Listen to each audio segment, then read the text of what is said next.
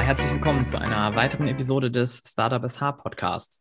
Heute habe ich mal wieder einen Gründer zu Gast. Sein Startup beschäftigt sich mit Solarenergie in einem Bereich, wo man sie im ersten Schritt gar nicht so wirklich vermuten würde. Ähm, jedenfalls ich nicht, aber dazu kommen wir gleich. Jetzt erstmal herzlich willkommen, Lasse Hochfeld von Flynn Solar. Lasse, schön, dass du dabei bist.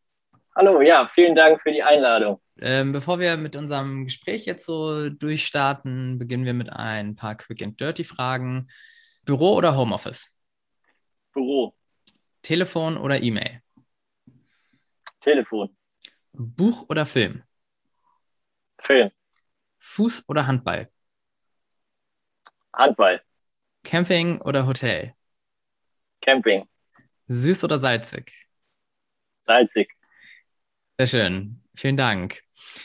Ja, ähm, Lasse, heute das äh, Thema so ist so ein bisschen das übergeordnete Thema von der Idee zur Marktreife. Ähm, wir wollen einfach mal hören oder ein bisschen teilnehmen an der Reise von Flynn Solar.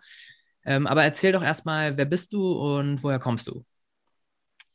Ja, ähm, ich bin Lasse, ich äh, komme aus Kiel, bin auch in Kiel geboren und aufgewachsen und ähm, ja, bin auch in Kiel zur Schule gegangen und habe dann auch äh, in Kiel zunächst an der CAU studiert, Elektrotechnik und dann ähm, bin ich zum Master an die Fachhochschule gegangen und habe da Mechatronik studiert.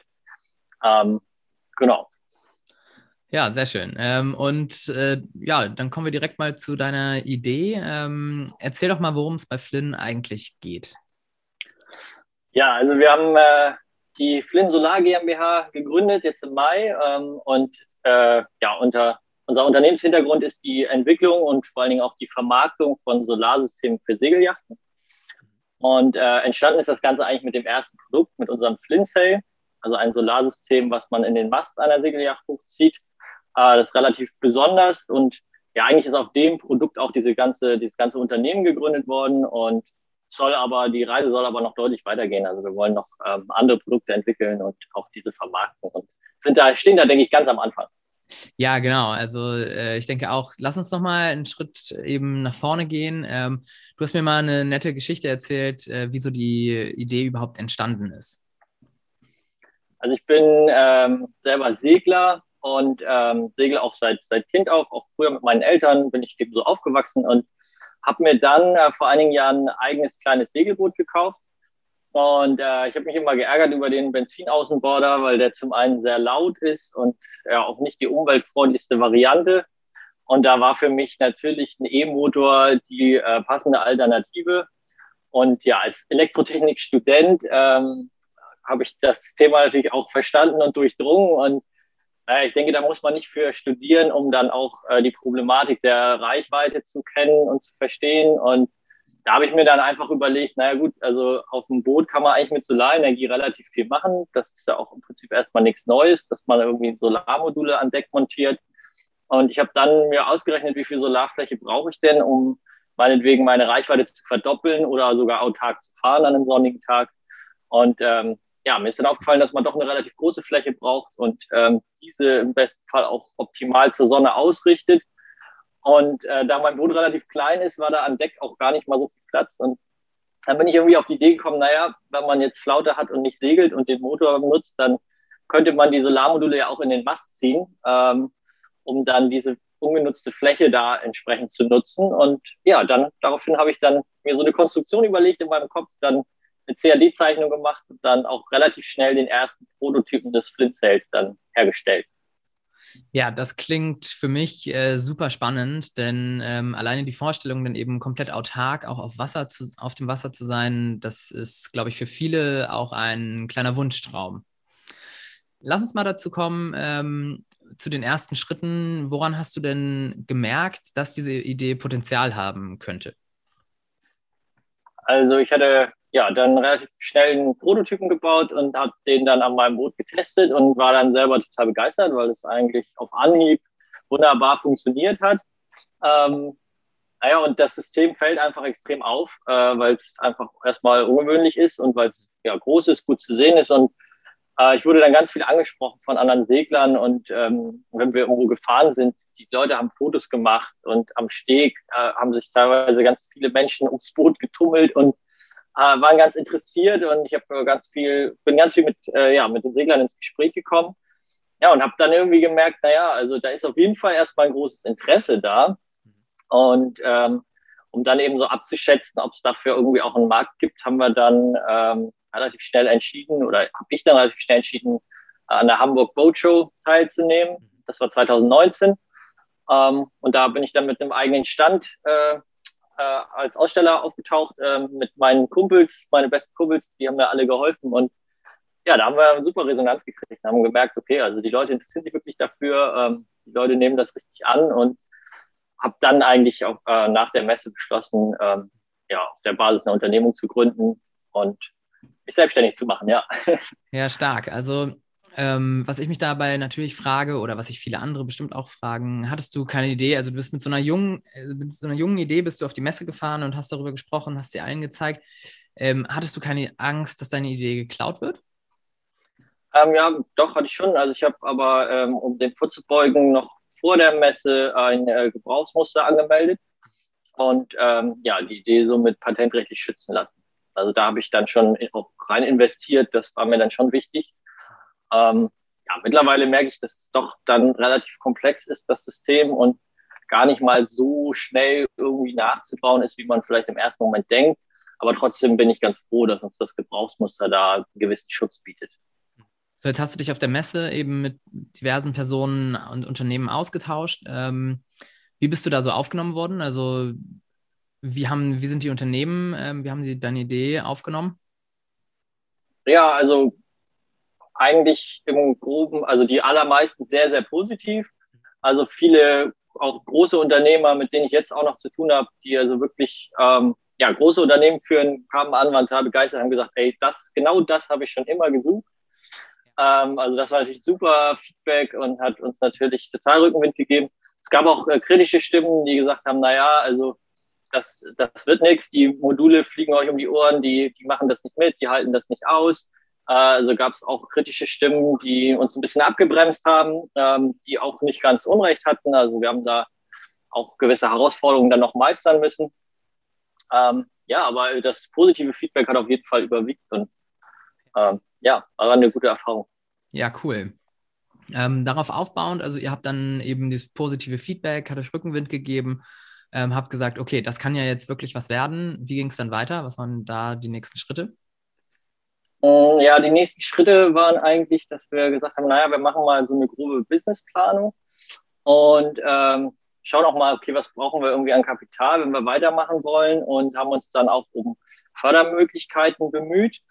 Und, ähm, und wichtig war natürlich auch, dass irgendwie ein Team dasteht. Ähm, mir war völlig klar, ich mache das nicht alleine. Ich bin überhaupt kein Mensch, der gerne alleine arbeitet und auch völlig klar, okay, das ist einfach auch viel zu viel. Wenn man da Erfolg haben will, muss man da im Team arbeiten von vorne an. Und ähm, ja, meine besten Kumpels, die eigentlich schon alle mit Flint-Shirts ausgestattet waren auch mit auf der Messe waren, sind dann doch so ein bisschen weggebrochen, weil sie dann gesagt haben, naja, also wir haben irgendwie unsere Jobs und die wollen wir auch nicht aufgeben und passt dann vielleicht auch nicht hundertprozentig äh, von, den, von, den, von den Ausbildungen und sowas. Äh, deshalb hat sich das Team da eigentlich völlig neu aufgestellt. Also mein Kumpel Malte Netke ist dann dazugekommen. Mit dem habe ich zusammen äh, im Master studiert, da haben wir uns kennengelernt. Also hat eine ähnliche Ausbildung wie ich. Und ähm, dann ist Christina Keimer noch dazu gekommen. Äh, sie hat äh, im Bachelor BWL studiert und im Master ähm, Wirtschaftsingenieurwesen. Ähm, das passte dann irgendwie auch sehr gut und hat vor allen Dingen äh, das Team ganz gut ergänzt aus der Richtung BWL noch. Und äh, wir drei haben uns dann gemeinsam äh, auf das Exist Gründerstipendium beworben. Äh, das war ein größerer Prozess, aber wir haben es im Endeffekt dann auch bekommen und sind auch jetzt noch in dem Stipendium, aktuell im, im letzten Monat der Förderung. Ja, da kommen wir gleich zu. Ähm, ich habe noch eine Frage zu deinen Mitgründern. Also woher wusstet, wusstest du oder wusstet ihr denn, ähm, so das könnte, das könnte mit uns passen? Also wie habt ihr euch gefunden? Wie, wie seid ihr zusammengekommen?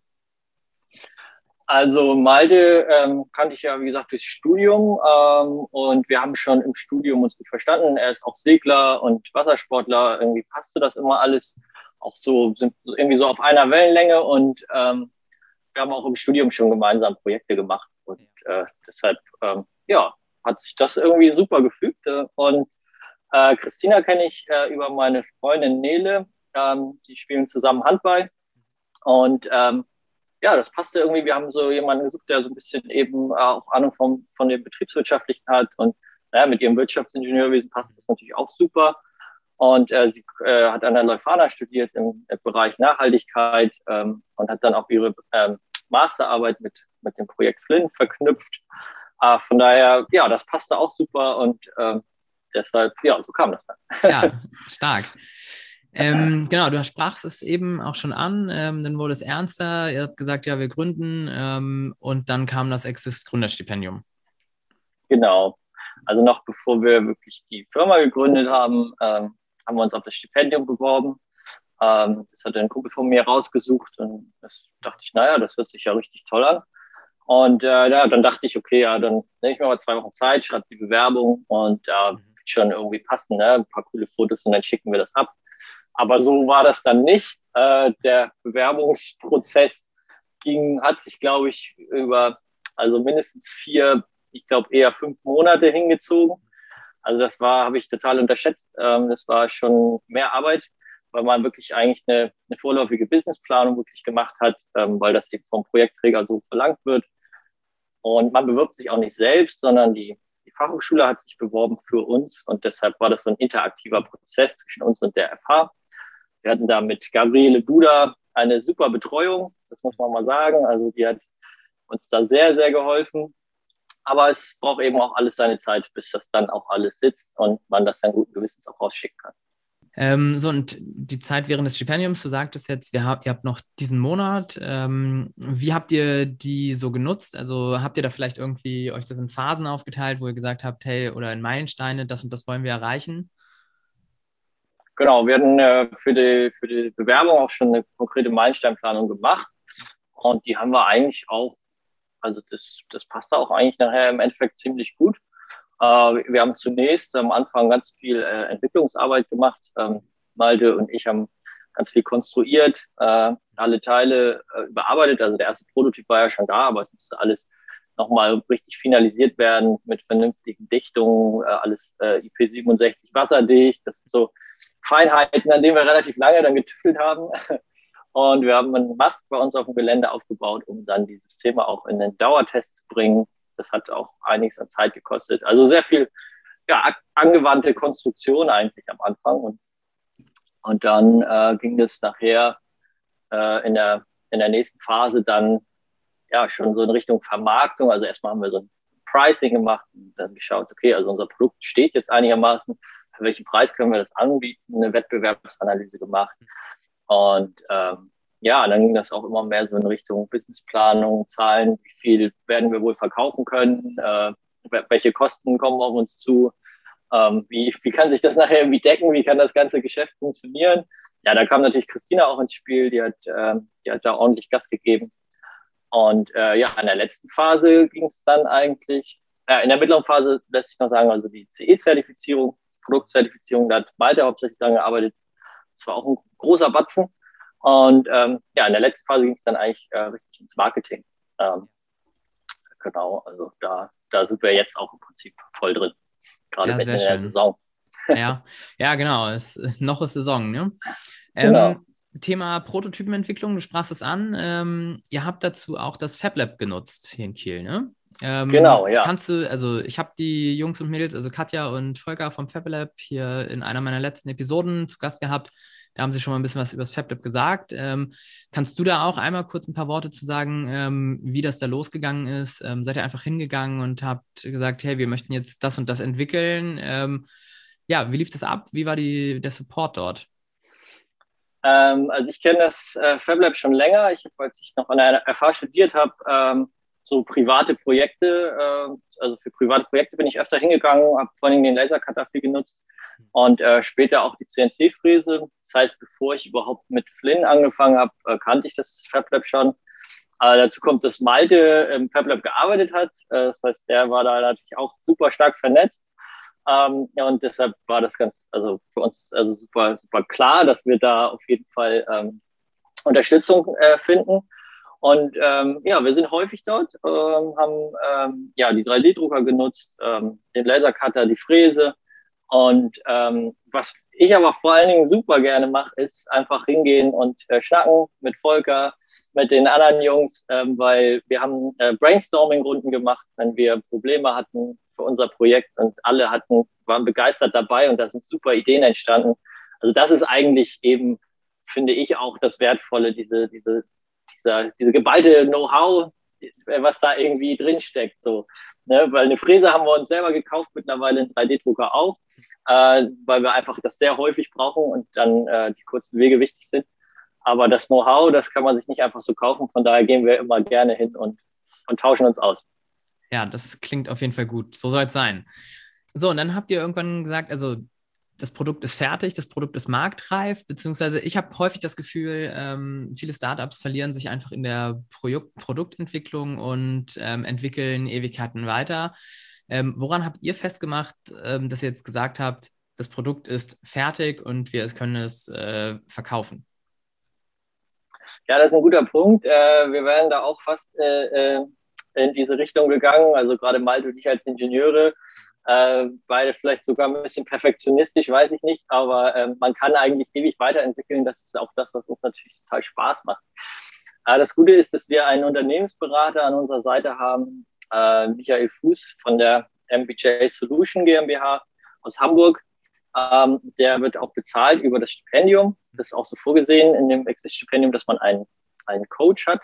Er ist eben unser Coach und ich nenne es Unternehmensberater und der hat uns immer gesagt, naja, Jungs, also der Markt ist das Wichtige und, ähm, ne, und der hat immer so ein bisschen äh, sozusagen ja, uns, uns gesagt, naja, also jetzt ist ja auch mal gut und warum wollt ihr das jetzt noch verbessern? Und ich glaube nicht, dass ihr jetzt doppelt so viele Produkte äh, verkauft, wenn ihr die Ecke jetzt nochmal so abrundet oder so. Ne? Also der hat auch gesagt, also irgendwann müsst ihr mal sagen, jetzt ist es fertig und jetzt, jetzt könnt ihr es verkaufen. Und das war für uns, glaube ich, sehr wichtig, dass wir da jemanden hatten, der uns da ein bisschen äh, reingeredet hat. Und ähm, ja, er, er, sein Beispiel war, ja, du kannst dich auch in den neuesten Mercedes setzen und sagen, naja, also hier hätte man das ja noch ein bisschen besser machen können oder so.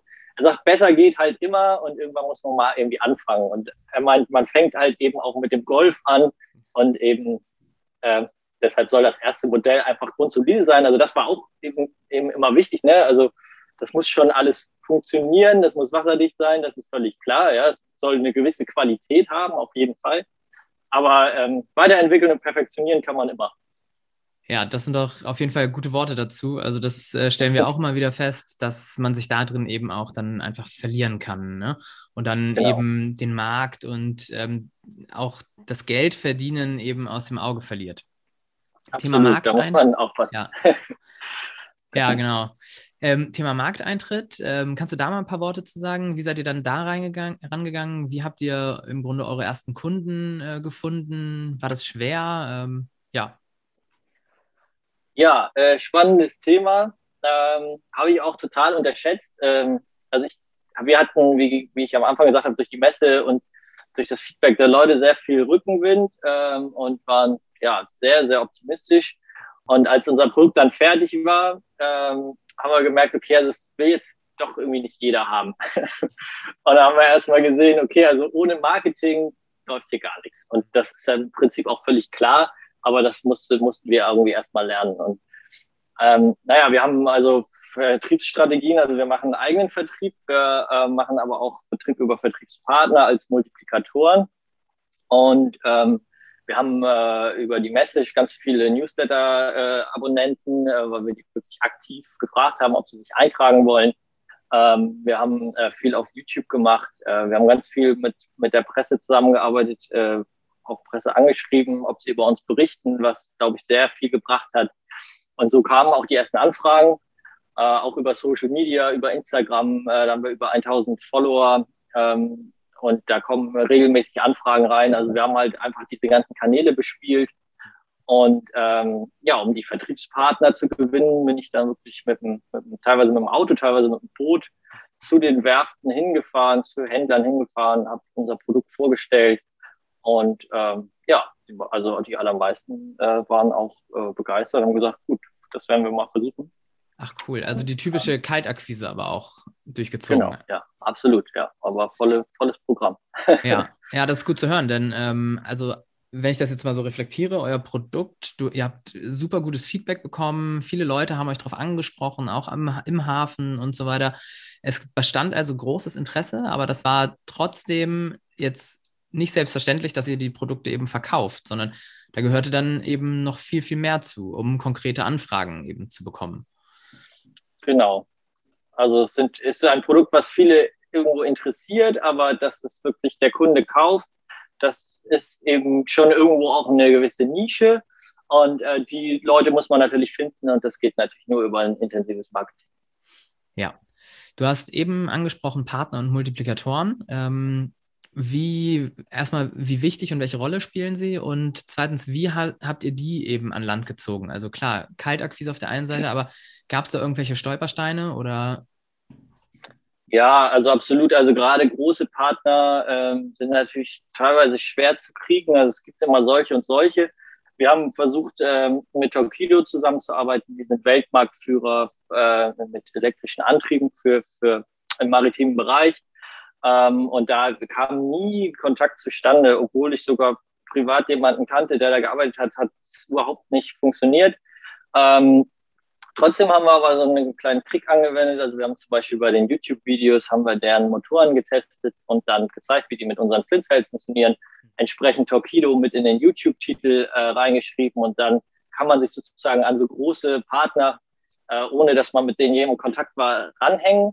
Wir haben dann eine große Reichweite auf YouTube erreicht, einfach dadurch, dass eben die Leute suchen eben nach Torquido Reichweite, aber nicht nach Flynn Solarsegel, weil das kennt ja keiner. So. Und genauso haben wir es mit der Sirius-Werft gemacht hier in Plön. Ja, das kam so, dass ein, ein Kunde von uns, der uns direkt angesprochen hat, sich da ein Boot hat bauen lassen und darüber sind wir auch an die Sirius-Werft gekommen. Genauso haben wir da ein YouTube-Video gemacht. Das hatte irgendwie nach zwei Wochen 5000 Klicks, da waren wir eigentlich schon total begeistert. Daraufhin kamen auch einige Anfragen. Und so ähm, versuchen wir mal größer zu werden und bekannter zu werden. Also das ist tatsächlich, das ist tatsächlich ja. ein super Trick. Ähm, das war mir vorher auch noch, hatte ich auch gar nicht so auf dem Zettel, diese Herangehensweise. Ähm, das sollte, sollten sich vielleicht viele Startups einfach mal auch mal überlegen, so da heranzugehen. Ähm, apropos YouTube, du hast es jetzt öfter mal erwähnt. Ich habe auch in euren YouTube-Kanal mal reingeguckt und da sind echt coole Videos dabei. Und jeder, der eben sich das mal verdeutlichen will, wie denn das Flynn Solarsegel funktioniert, der sollte da unbedingt mal reingucken. Ja, Lasse, lass uns nochmal weitergehen. Ähm, du hast eben schon Herausforderungen angesprochen. Ähm, an welche große Herausforderung erinnerst du dich noch sehr gut? Also was ist dir noch sehr präsent?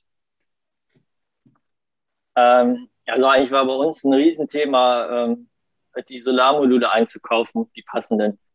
Äh, weil ich meine, das ist dann natürlich die absolute Basis unseres Produkts und es ist auch klar, dass wir die Module nicht selber fertigen. Da bräuchte man eine ganz andere äh, Dimension an, an Maschinerien. Ähm, und wir haben mal versucht, einen Partner zu finden, der uns die Module eben so fertigt, wie wir sie haben wollen. Und äh, da haben wir jetzt einen gefunden in, in Italien, äh, schon vor einiger Zeit. Aber das war, sag ich mal, ein relativ langer Weg, äh, bis wir mit dem so einig waren, wie sie es machen, bis die Qualität gestimmt hat. Ähm, ja, das war im Prinzip irgendwie eine große Herausforderung, weil wir haben ganz viele andere Solarmodulhersteller angeschrieben und die haben eben gesagt, so, nee, also das können wir gar nicht machen und so. Und das war eben, glaube ich, immer so der Punkt, dass die anhand unserer Website und unserem, äh, unserem Internetauftritt irgendwie schon gesehen haben, naja, wir stehen da ganz am Anfang und werden jetzt nicht gleich die tausend Stück abnehmen und dann eben da keine Lust zu hatten. Und deshalb sind wir ganz froh, dass wir unseren Partner Verditech in Italien gefunden haben, der uns eben die Module so liefert, wie wir sie brauchen. Ja, das war so eine Herausforderung. Genau. Und was würdest du sagen, was war daraus so das Learning, also aus diesen, ich sag jetzt mal, Zurückweisungen anderer Hersteller? Ich denke halt, dass wir jetzt mit, mit, mit unserem Partner, den wir da jetzt gefunden haben, da ist am Anfang ganz viel schief gelaufen und da war natürlich auf jeden Fall gut, äh, dass wir dabei geblieben sind. Also ich war mit denen immer in Kontakt und meine Kollegen meinten immer, ja, lasse, hau da mal richtig auf den Tisch und das geht ja gar nicht und so. Und ich habe halt dann mal versucht, da den Mittelweg zu finden, weil ich wusste auch, also wenn die sagen, ja, ciao, dann stehen wir nackig da. Und äh, ich denke, das ist auch was, was ich für mich gelernt habe. Das ähm, ja, ist nicht wie auf Amazon Prime bestellen, irgendwie ist kaputt, schickst zurück. Dieses ähm, Unternehmer sein, das ist ganz viel Fingerspitzengefühl, ähm, ja, Menschlichkeit, mit, mit Menschen umgehen können und die richtigen Gespräche führen. Äh, das ist eben das, worauf es ankommt. Ja, das hört sich gut an. Ähm, lass uns mal in die, so ein bisschen auf die aktuelle Situation und die Zukunft gucken. Ähm, woran arbeitet ihr gerade und wo geht es bei euch dann demnächst so? Wo geht die Reise hin?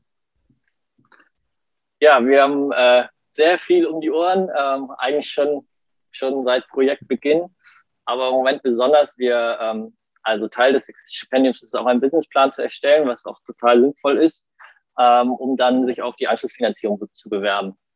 Und wir haben jetzt, wo wir gemerkt haben, dass äh, unser Produkt doch ein bisschen speziell ist, haben wir die Strategie so ein bisschen gewechselt und haben gesagt, naja, um eben die Kunden nicht zu verlieren, die vielleicht äh, eine Solarlösung suchen, aber eher irgendwie was anderes, ähm, wollen wir uns breiter aufstellen und äh, solche Lösungen auch auf jeden Fall zunächst mit anbieten, einfach um, um eben jeden Kunden auch ausstatten zu können. So, und ähm, das bedeutet wiederum auch, dass wir unseren Businessplan nochmal überarbeiten müssen, weil die Strategie eben ge geändert hat. Und äh, da sind wir jetzt parallel dran, ähm, weil wir uns dann ähm, auf Investoren bewerben wollen. Wir mal schauen, was äh, können wir da für Deals eventuell machen. Da denken wir natürlich auch an die äh, Baltic Business Angels. Ähm, da ist ja auch die Frist jetzt Anfang September.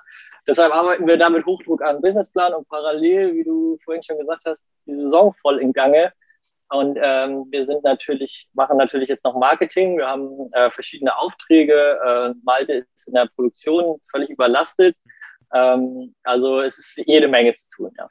Ja, das klingt auf jeden Fall nach viel Arbeit und vielen verschiedenen Baustellen. Ähm, apropos Investoren, ähm, kannst du da vielleicht einmal ganz kurz ähm, sagen, habt ihr schon eine Vorstellung, was für eine Art von Investor ihr sucht? Ähm, was muss dieser vielleicht mitbringen? Also wir waren, schon, wir waren schon mit einem Investor im Gespräch und die hat zum Beispiel, die haben äh, selber Unternehmer, haben eine große Firma und die hat zum Beispiel angeboten, dass wir deren Marketingabteilung irgendwie mal ein bisschen mitnutzen können. Also dass man, wenn man jetzt mal irgendwie ein Flyer gemacht werden muss oder so, weil da haben wir eben so eine, so eine kleinere Lücke, beziehungsweise sowas lassen wir dann immer machen, was dann auch immer relativ teuer ist. Das fand ich jetzt zum Beispiel ein ganz tolles Angebot und äh, natürlich ähm, ja, also hauptsächlich geht es uns natürlich darum, dass wir, dass wir ähm, eine Finanzierung kriegen, ähm, um äh, noch weitere Produkte zu entwickeln. Das ist eigentlich das, was wir machen wollen. Also weil wir haben, wie gesagt, gemerkt, okay, Springcell ist für den, der wirklich großen Energiebedarf hat, aber jetzt für, für Leute, die kleineren Energiebedarf haben, die denen scheint es dann erstmal zu tricky und da wollen wir einfach Systeme anbieten, die ähm, nochmal deutlich einfacher sind und dann auch preiswerter sind. Und äh, ja, wir wissen, Entwicklung braucht Zeit und das kostet Geld. Und da würden wir eben gerne ähm, rein investieren, weil wir uns auch sicher sind, dass wir das hinten raus, hinten wieder rauskriegen. Und das müssen wir natürlich in der Businessplanung mal wirklich gut aufstellen, um dann äh, ja, einen Investor auch für einen guten Deal zu überzeugen.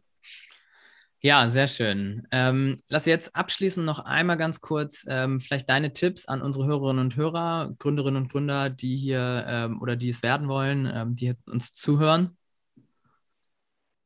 Ähm, ja, also macht es auf jeden Fall. Es macht super Spaß. Also ähm, wir, man freut sich jeden Tag zur Arbeit zu gehen und es ist wirklich ja unglaublich abwechslungsreich.